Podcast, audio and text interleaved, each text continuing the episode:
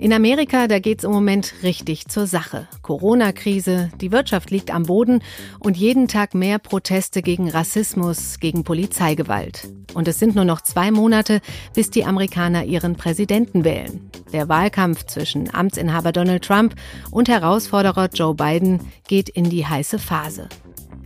Es gibt also viel zu besprechen und deswegen schauen wir in unserem FAZ-Podcast für Deutschland jetzt noch regelmäßiger auf Amerika und den amerikanischen Wahlkampf. Und zwar an einem festen Tag, immer mittwochs unter dem Titel Amerika wählt.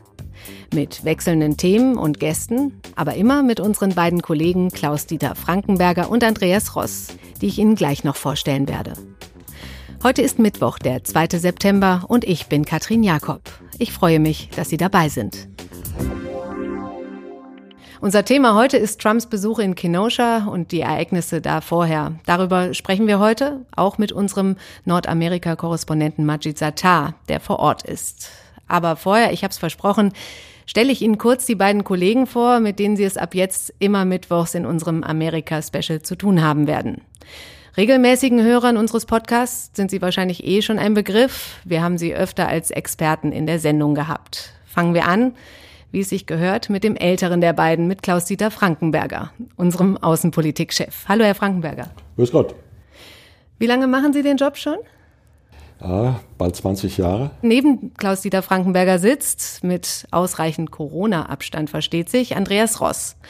Er ist Politik-Online-Chef. Bis 2018 war er unser Korrespondent in Washington und hat die letzte Präsidentschaftswahl dort vor Ort begleitet. Hallo Andreas. Ja, hallo.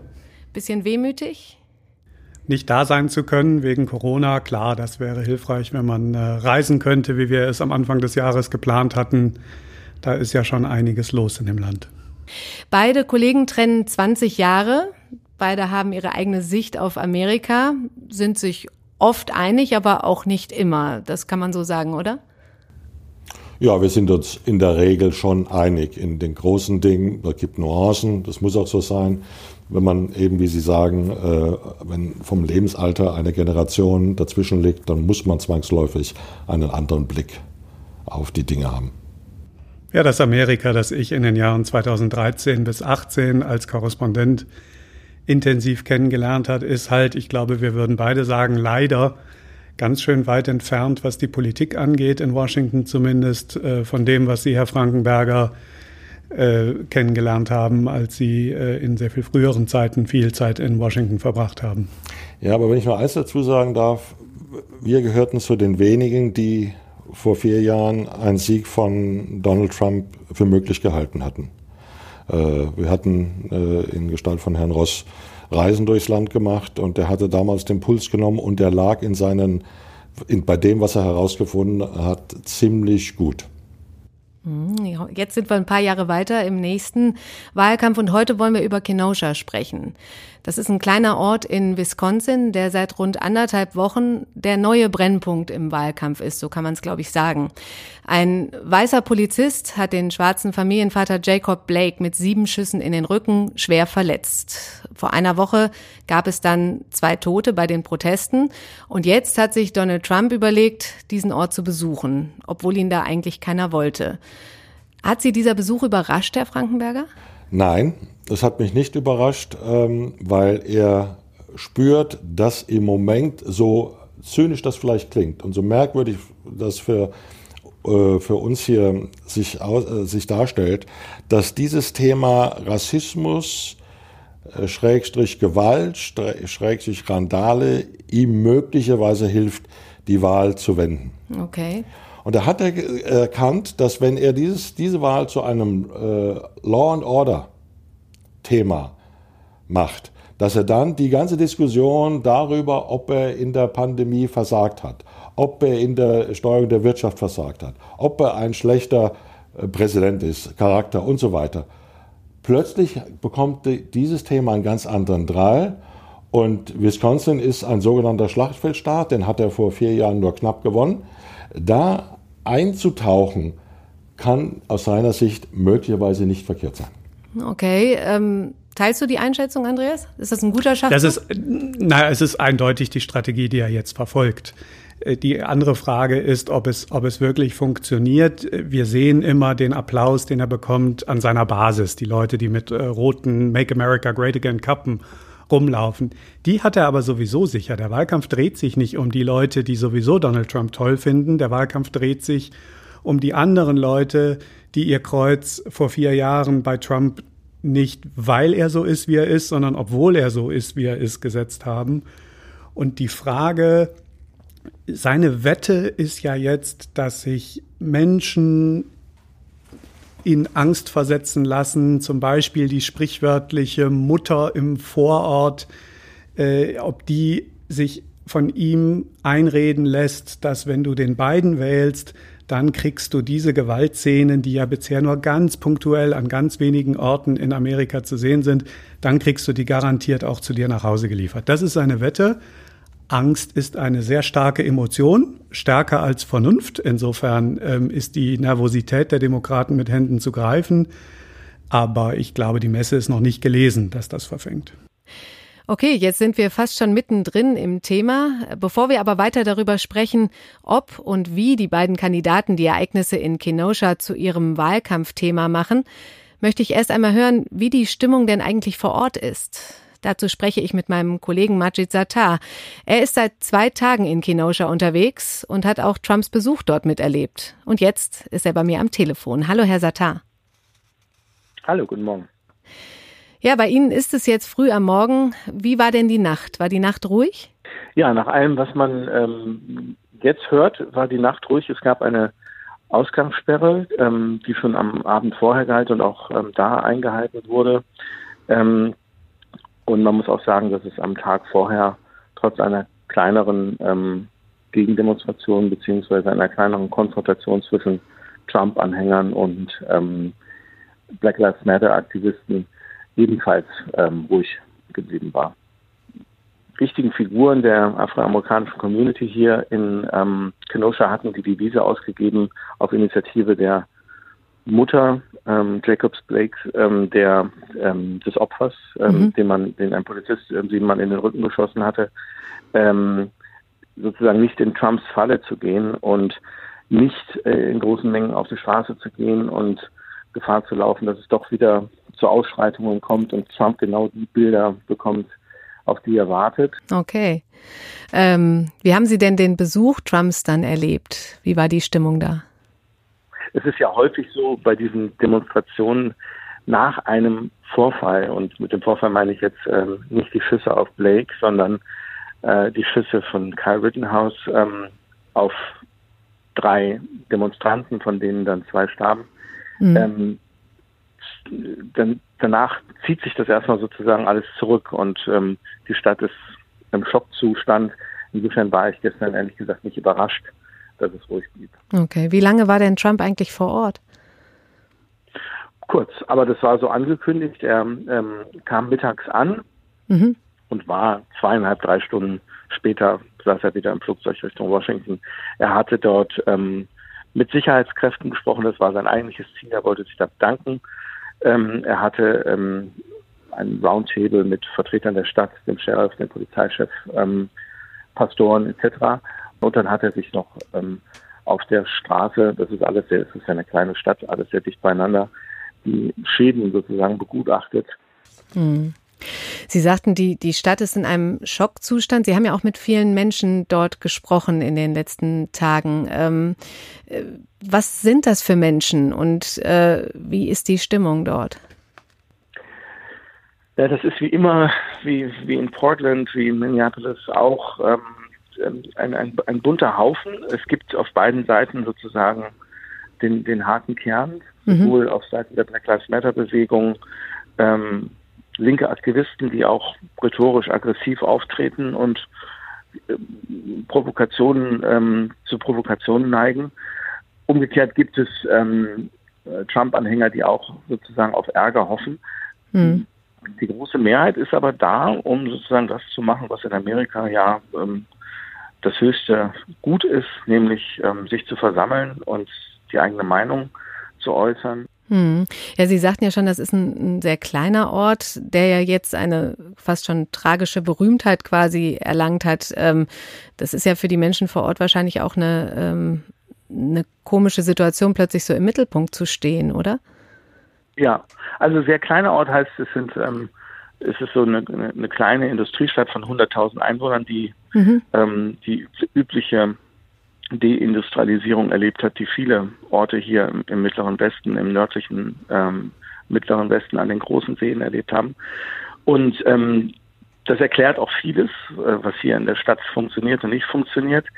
Ähm, und in der Tat, ähm, was hier passiert ist in, ähm, in, den, in, den, in den vergangenen Tagen, ähm, hat die hat viele belastet viele Bürger und das sieht man auch ähm, daran, wie ähm, jetzt mal abgesehen von den Aktivisten und den Trump-Anhängern, wie die Mehrzahl der Bürger damit umgeht. Also auf den zerstörten Geschäften, die jetzt alle äh, mit, mit, Brettern zugenagelt sind, weil die Scheiben fehlen und so weiter, mhm. ähm, sind jetzt Gemälde gemalt worden und, und, und, und Graffiti-Sprüche ähm, draufgesprayt worden. Und die, die Mehrzahl der Botschaften sind nicht aggressiv ähm, oder hasserfüllt, sondern im Gegenteil. Mhm. Eine Stadt im Schockzustand, wie Sie es gesagt haben. Vielen Dank, Herr Sattar, für die Eindrücke aus Kenosha. Sehr gern. Interessante Einblicke unseres Korrespondenten Majid Sattar aus Kenosha. Wir sind jetzt hier wieder im Studio mit unserem Außenpolitikchef Klaus-Dieter Frankenberger und mit Politik-Online-Chef Andreas Ross. Herr Frankenberger, was sagen Sie zum Auftritt Trumps in Kenosha? Trumps Auftritt war so, wie er das angekündigt hat, wie man es von ihm erwarten musste. Wie Ross schon richtig sagte, der Präsident äh, inszeniert sich als der starke Law and Order Präsident. Und ich bin nicht sicher, und da äh, mag es einen Dissens zwischen uns beiden geben, ob das nicht in einer Zeit, in der die Menschen ohnehin sehr, sehr verunsichert sind, unsicher sind, alles ist im Fluss, die Krisen nehmen überhand, ob da nicht diese Inszenierung, ja, ich bin derjenige, der die, die Krawallhorden von, die linksradikalen Krawallhorden euch vom Leib hält, ob die nicht doch bei dem Teil, um den es wirklich geht, Herr Ross hat es gesagt, nicht ankommt, zumindest nicht die Wirkung äh, verfehlt. Sein Gegenkandidat Biden hat bis jetzt nicht so dramatisch gut reagiert. Aber Biden steckt natürlich in einer Zwickmühle. Hillary Clinton hat nicht die Wahl 2016 verloren, weil Donald Trump ein sehr populärer Kandidat gewesen wäre. Hillary Clinton hat die Wahl verloren, weil sie im eigenen Lager nicht genug mobilisiert hat im Vergleich zu den vorherigen Obama Wahlen. Auch wenn wir uns ein bisschen angewöhnt haben, Biden, den in dicken Anführungszeichen alten weißen Mann, sozusagen als Antwort der Demokraten auf Trump zu verstehen, als denjenigen, der Trump-Wähler zurückholen kann, dürfen wir nicht vergessen, dass eine seiner Hauptaufgaben ist, die viel stärker als er nach links gerutschte Parteibasis bei der Stange zu halten. Die müssen so überzeugt sein von Biden, dass sie wirklich zur Wahl gehen. Deshalb hat Biden ganz am Anfang, als die Geschichte mit George Floyd Ende Mai anfing, überhaupt kein Wort über gewaltsame Ausschreitungen verloren, hat sich jetzt durchgerungen zu so einer Verurteilung, ich würde mal sagen, allerhöchstens bis zu dem Grad, was Barack Obama gesagt hätte, eher noch mhm. drunter geblieben. Er hat schon die Gewalt verurteilt, er hat klargemacht, dass Gewalt niemals Protest ist, aber er hat nicht bis über den letzten Zweifel hinweg klargemacht, dass es kein Anliegen gibt, für, die, für das man auch mal einen Molotow-Cocktail werfen darf. Das hätte er stärker machen können. Äh, ich folgere daraus, dass Biden glaubt, er hat mehr im eigenen Lager zu verlieren, als im Trump-Lager zu gewinnen. Also gelingt ihm denn der Spagat, den er da versucht jetzt? Ich, ich würde nicht ganz die Hoffnung aufgeben, dass insbesondere bei diesem, äh, jetzt vereinfacht gesagt, ich komme nochmal auf die Mama in den, in den Vororten zurück, gut ausgebildetes Milieu, Mittelklasse, vielleicht republikanisch, was die Wirtschaftspolitik angeht, aber auch irgendwie Eltern, die nicht wollen, dass ihre Kinder glauben, äh, Mobbing sei okay, wenn man Präsident der Vereinigten Staaten ist, dass es da schon noch Leute gibt, die das Offensichtliche sehen, dass nämlich die Gewalt nicht durch Herrn Biden kommt, sondern dass Herr Trump Präsident ist und die Gewalt explodiert, dass, äh, dass Trump immer wieder Öl ins Feuer gießt, dass Trump keine Sekunde zögert, einen äh, weißen bewaffneten Freiwilligen zu verteidigen, der schon gute Gründe gehabt haben werde, mit einem Sturmgewehr auf Demonstranten zu schießen, aber äh, den die sieben Schüsse in den Rücken von Jacob Blake vergleicht mit dem Patzer, den man mal beim Golfspiel haben kann, wenn man 90 hm. Zentimeter vor dem Loch steht und daneben hm. puttet. das gerne, werden schon ein paar Leute wahrnehmen, ja, sofern sie das überhaupt schon, verfolgen. Schon festhalten wollen, dass auch ein demokratischer Präsidentschaftskandidat Gewalt in amerikanischen Städten verurteilen sollte. Und wenn er mhm. glaubt, er sei quasi in Geiselhaft der, der Linken seiner Partei, dann steht es um diese Partei nicht ganz, äh, nicht ganz gut. Und dann steht es aber auch um diesen Kandidaten nicht ganz gut. Mhm. Äh, wenn er, und dann muss man sich später nicht wundern, wenn sozusagen ein Großteil der weißen Wähler, die gibt es ja auch noch und die sind ja auch noch nicht alle verteilt auf die beiden Lager, äh, wenn man die verliert. Wir brauchen uns über den Rassismus in Amerika nicht zu unterhalten, der real ist, der ist Alltagsphänomen. Wir brauchen uns nicht über exzessive Partei, äh, äh, Polizeieinsätze äh, unterhalten, das ist Realität, wissen wir alle. Aber jetzt geht's, reden wir den Wahlkampf und wer gewinnt diese Wahl. Und ich würde in einem äh, Punkt äh, ein bisschen raus äh, widersprechen, von wegen äh, Hillary Clinton hat damals äh, nicht alle äh, sogenannten demokratischen Wähler an die Urne gebracht. Das stimmt an sich, es stimmt aber auch nicht, vor allem weil sie beim Großteil der weißen Wähler war sie verhasst. Und das war der Grund. Der Punkt ist, Biden ist das nicht so. Biden mobilisiert nicht die gleichen negativen Reaktionen. Und deswegen versucht der Präsident ja alles, ihn in eine bestimmte Ecke zu drängen. Wenn sich aber Biden so verhält, als ist er in dieser Ecke, natürlich ist das ein bisschen blöd. Also sehen Sie Biden im Nachteil und vielleicht auch durch die Tatsache, dass er nicht nach Kenosha gefahren ist, hätte er auch hinfahren sollen? Das weiß ich nicht. Das ist natürlich, sind Bilder, die, das ist Show. Der Präsident äh, versucht, seine, seine Supporter zu, zu mobilisieren. Ich weiß nicht, ob das jetzt wirklich notwendig war. Ich hätte von Herrn, an, an, an Herrn Bidens Stelle hätte ich früher, ob Dilemma oder nicht, ein wenigstens rhetorisch ein etwas schärfere Wortwahl, Wortwahl äh, gewählt. Hm, siehst du das genauso, Andreas? Ich glaube schon auch, dass es eine etwas kräftigere ähm, Variante gegeben hätte, um sich äh, da äh, von Kräften, äh, für die zumindest Gewalt gegen Sachen. Ich meine, wir kennen das ja aus der deutschen Politik. Es ist sozusagen, wo, wo endet der Protest und beginnt die reine Gewalt? Ähm, und das ist ein schwieriges Thema für Biden. Ich glaube aber, dass äh, Bidens Strategie wenig über sich zu reden und viel über Donald Trump zu reden, mhm. am meisten Zeit darauf zu verwenden, die unendlich vielen Beispiele dafür in Erinnerung zu rufen, wie Trump Öl in dieses Feuer gießt. Ähm, sagen wir mal so, Donald Trump ist Joe Bidens beste Chance auf einen Sieg. Das war von Anfang an klar und dass er dieser Strategie treu bleibt, ist vermutlich kein taktischer Fehler auch wenn es einen irgendwie stören mag, weil man sich wünschen würde, dass da einer nicht nur gegen einen amtierenden Präsidenten antritt, sondern ein überzeugendes Gesamtkonzept hat, das das Land befrieden kann. Aber offenkundig sind die Strategen zum Schluss gekommen, wir müssen über Trump reden und nicht über Biden. Aber das wird doch gerade jetzt ad absurdum geführt. Es wird doch gerade jetzt ad absurdum geführt, weil jetzt dreht sich das doch dahin, jetzt wird darüber geredet, wie Anti-Gewalt ist sozusagen Biden. Und reicht das aus? Reicht das aus, um unentschiedene, verunsicherte Wähler äh, in dies oder jedes Lager äh, zu rücken? Das ist doch jetzt das Problem. Es wird nicht mehr über die, über das totale, über die Inkompetenz des Präsidenten gesprochen. Es wird nicht mehr darüber so gesprochen, ähm, wie sein, ob sein Charakter sozusagen dem Amt gewachsen ist und so weiter und so fort. Jetzt geht es darüber, wann hat Joe Biden äh, das erste Mal explizit Gewalt verurteilt.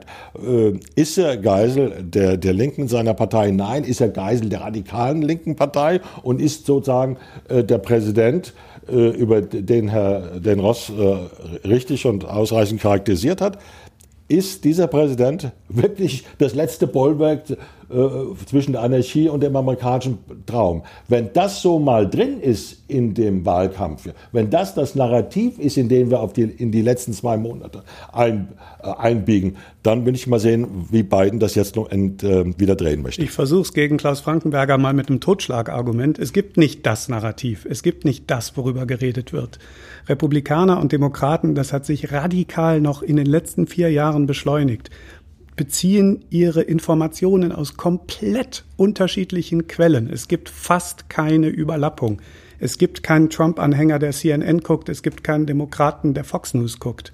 Äh, und in den sozialen Medien und was die Printpresse und so weiter angeht, gilt das Gleiche. Es gibt nicht nur noch den Diskurs, wir nehmen vielleicht etwas stärker nach, weil er einfach die Möglichkeiten des Amtes hat, äh, nehmen wir etwas stärker wahr, was äh, Trump sagt. Ähm, es gibt einen völlig davon abgeschotteten Diskurs und ähm, das macht es auch schwer, Leuten wie uns zu vorherzusagen, wie was wo verfängt. Und haben Sie das Gefühl, dass die äh, gesamte Rassismusdebatte nicht nur den Wahlkampf, sondern auch die gesamte Gesellschaft in Amerika verändern kann? Vielleicht Andreas? Jetzt. Naja, ich glaube, die ähm, das war auch etwas, was Trump, äh, was Biden, pardon, Hoffnung gab zu Beginn dieses Krieges, denn es war ja ein, es, es hat sich nach George Floyd nicht das Übliche abgespielt. Das sah ein paar Tage so aus sagen Black Lives Matter demonstriert, andere Leute äh, rufen Blue Lives Matter, weil also blau die Polizeiuniformen sind. Aber auf einmal kamen namhafte Konservative, George W. Bush, ähm, der ehemalige Verteidigungsminister Mattis, ähm, andere Generäle. Und haben ohne Wenn und Aber, haben fast kein Wort verloren über die Anarchisten oder Plünderer, die es nebenbei gab sondern haben fast nur gesprochen darüber, dass Amerika wirklich eine offene Wunde mit Rassismus hat. Das waren also Republikaner, die nicht Donald Trump sind. Und das wird Joe Biden Hoffnung gegeben haben, dass es dafür sozusagen einen Markt gibt, auch jenseits der originären Demokraten-Klientel. Ob das jetzt noch so ist, wage ich auch ein bisschen zu bezweifeln. Ähm, vor zwei Monaten hätte ich uneingeschränkt gesagt, ja, da ist gerade ein Umdenken im Gang. Doch dieses Trump-Feuerwerk überdeckt so vieles, dass ich da keine Prognose wage, ob sozusagen heute in einem Jahr wir sagen können, Amerika ist ein gutes Stück vorangekommen bei der Bewältigung seines Rassismusproblems. Mhm. Gut, in Amerika gibt es ja seit über 50 Jahren äh, Proteste gegen Rassismus. Auch die gibt es schon ein bisschen länger. Ähm, sehen Sie denn eine Chance, dass das je aufhört? Das Land ist, so merkwürdig das klingt, auf diesem Weg beachtlich äh, vorangekommen. Gibt es Rassismus? Natürlich gibt es Rassismus äh, in verschiedenster Form. Ähm, aber es ist nicht so, dass Amerika noch die Sklavengesellschaft ist, die sie mal, äh, dass das Land mal war, vor allem im Süden. Ähm, es zeigt nur, wie es lang es braucht, dass sozusagen diese sozialen Einstellungen, die sich damit verbinden, die dann auch politisch handlungsrelevant werden, darum, darüber reden wir ja jetzt, wie lange das braucht, um das quasi aus einem, aus einem Gemeinwesen, das in der Vergangenheit immer gezeigt hat, dass es sich erneuern kann, dass es sich versucht, die, die Kluft zwischen dem Anspruch und den Werten und der Realität, das sich bemüht zu verringern, dass das unendlich lange braucht, um das, das quasi rauszuwaschen aus, aus seiner Geschichte. Das wird noch lange dauern. Ob wir optimistisch sind, eher sein sollten oder nicht, das weiß ich nicht. Ähm, ich wäre nicht optimistisch, ähm, wenn ähm, Donald Trump vier weitere Jahre im Weißen Haus wäre. Ich glaube, hm. was wir erleben im Moment ist eine junge Generation äh, afroamerikanischer Aktivisten, die Fortschritt nicht mehr bereit sind, darin zu messen, ob es einen, äh, einen Präsidenten mit dunkler Hautfarbe gab oder jetzt künftig vielleicht eine Vizepräsidentin von dunkler Hautfarbe, sondern die Fortschritt darin bemessen, ob eine schwarze Familie ihrem schwarzen Sohn, der mit dem Auto irgendwo hinfährt, jeden Abend nur damit er heil nach Hause kommt, sagen müssen, und wenn ein Polizist dir komisch kommt, du beharrst nicht auf deinen Rechten, du spurst, du machst, was der mhm. sagt, egal was er sagt. Du lässt dich demütigen, du gibst keine Widerworte. Solange schwarze Familien, völlig egal, ob es Millionäre sind oder, äh, oder Leute aus armen Teilen äh, der, der Städte, äh, diese Angst realistischerweise haben müssen, solange werden diese Aktivisten nicht Ruhe geben. Mhm. Und das heißt, die und überhaupt wer gegen Rassismus ist, wird wahrscheinlich Joe Biden wählen? Ja, nur sozusagen die Wahl, das wäre sozusagen 2016 auch ein sogenannter No-Brainer gewesen. Mhm. Ja, also, dass Donald Trump ein Rassist ist, ist seit Jahrzehnten offenkundig, äh, völlig außer jeder Frage. Dafür musste man ihn nicht vier Jahre im Weißen Haus beobachten. Und trotzdem sind ganz viele Leute nicht zur Wahl gegangen, weil es eben doch nicht reicht, gegen jemanden zu sein, sondern weil man auch für jemanden sein muss und für Clinton waren viele nicht. Natürlich ist es ein Unterschied. Jetzt weiß man, was der Mann anrichten kann. Er war im, mhm. im Amt. Es ist nicht eine abstrakte Möglichkeit. Insofern ja, äh, Trump wird viele Demokratenwähler mobilisieren. Ausruhen würde ich mich darauf aber nicht, wenn ich Joe Biden wäre. Okay, auf eine Sache würde ich noch ganz gerne kurz eingehen, weil es gestern auch durch die Medien ging. Ähm, Trump hat in einem Interview mit Fox News Biden vorgeworfen, er werde von dunklen Mächten kontrolliert. Hören wir mal eben rein. I, I don't even like to mention Biden because he's not controlling anything. Who, who do you they think is pulling him. Biden's strings? Uh, is it former Obama People officials? that you've never heard of. People that are in the dark shadows, people that. what does that mean? That sounds like conspiracy theory. Dark shadows. No, people that? that you haven't heard of. They're, they're people that are on the streets. They're people that are controlling the streets. Eine wirre Verschwörungstheorie, Herr Frankenberger? Klar, aber das ist Teil der Strategie, das weiß man. Den, den, den Gegner dämonisieren, dem, dem Publikum darstellen als einen, als jemanden, der das Land ins Chaos stürzt. Es wird Ross sagen, ja, das ist schon ins Chaos gestürzt worden durch Trump, geschenkt. Aber das ist jedenfalls das, was, was passiert. Dämonisieren, äh, hart angreifen. Übrigens stellt, werden wir da sehen, dass Biden immer nur als Marionette dargestellt wird. Mhm. Vor vier Jahren haben wir viel, viel härtere persönliche Angriffe gegen Hillary Clinton erlebt unsägliche Angriffe. Das ist hier nicht so. Warum? Weil Biden nicht gar, das, ich komme nochmal zu meinem verhassten, verhasst sein Thema, weil Biden nicht so verhasst. Heute ist lang nicht so bei, bei, bei, der, bei der Rechten, äh, auf der konservativen Seite, aber auch bei, bei demokratischen Wählern, wie das Hillary Clinton vor vier Jahren war. Okay. Wie schätzt du dieses Interview ein? Ich, ich, glaube, Trump hat wahrscheinlich ein bisschen überzogen, wenn man es aus seiner taktischen Sicht sieht. Die Leute, die da applaudieren, die hat er sicher. Ähm, aber ob sich jetzt wirklich andere Leute, die ihn eigentlich skeptisch sahen und jetzt ihre, ihre Entscheidung treffen müssen, von Donald Trump überzeugen lassen, dass irgendwo ein Flugzeug gestartet ist, in dem Dutzende Männer mit Ausrüstung in schwarzen Uniformen mhm. saßen. Äh, mehr darf man leider nicht sagen, von wo nach wo es geflogen sei, die dann irgendwie da waren. Und das rein zufällig vor Monaten schon mal jemand in Idaho genau dasselbe äh, erfunden hatte. Damals flogen die nach Boise, jetzt flogen sie offenbar nach Charlotte. Das ist so erkennbarer Hokuspokus. Also jeder Wähler, der sich nicht völlig abgeschottet hat von realitätsnahen Medien, sogar die Fox News Interviewerin Laura Ingram, die dieses Interview geführt hat und eigentlich nur wollte, dass er toll aussieht, hat ganz schön gestutzt und war verdattert und hat schnell das Thema gewechselt. Mhm. Ähm, ich glaube nicht, dass das ein Interview ist, was sie in der Wahlkampfzentrale von Donald Trump feiern. Okay. Wir sehen also an Kenosha und den Auftritten der Kandidaten rund um das Thema, dass in diesem Wahlkampf mit allen Mitteln gekämpft wird. Dämonisieren, diskreditieren, drohen. Da dürfen wir uns noch auf einiges gefasst machen. Herr Frankenberger, Andreas, vielen Dank für das Gespräch. Danke. Danke, danke. Wir treffen uns hier nächste Woche an gleicher Stelle wieder. Wer sich nicht so lange gedulden kann und noch mehr über den Wahlkampf in Amerika wissen möchte, dem empfehle ich den Newsletter Amerika wählt, der jeden Donnerstag erscheint. Andreas, vielleicht sagst du selbst ganz kurz was dazu? Ja, ich versuche einfach einmal die Woche eine Einschätzung des Wahlkampfs abzugeben und aus, dem, aus der Flut von Artikeln, muss man ja geradezu sagen, die diese Lage Tag für Tag erzwingt, die wir bringen, äh, ein bisschen äh, darüber hinaus dann noch die besten oder sich vielleicht lohnen, am meisten lohnenden Stücke äh, nochmal mit anzubieten. Äh, das kann jeder abonnieren. Am besten gehen Sie auf nl wie Newsletter, nl.faz.net. Da können Sie diesen und übrigens auch andere interessante Newsletter abonnieren. Und damit verabschiede auch ich mich von Ihnen. Wie immer freuen wir uns über Feedback. Schreiben Sie uns einfach eine Mail an podcast.faz.de.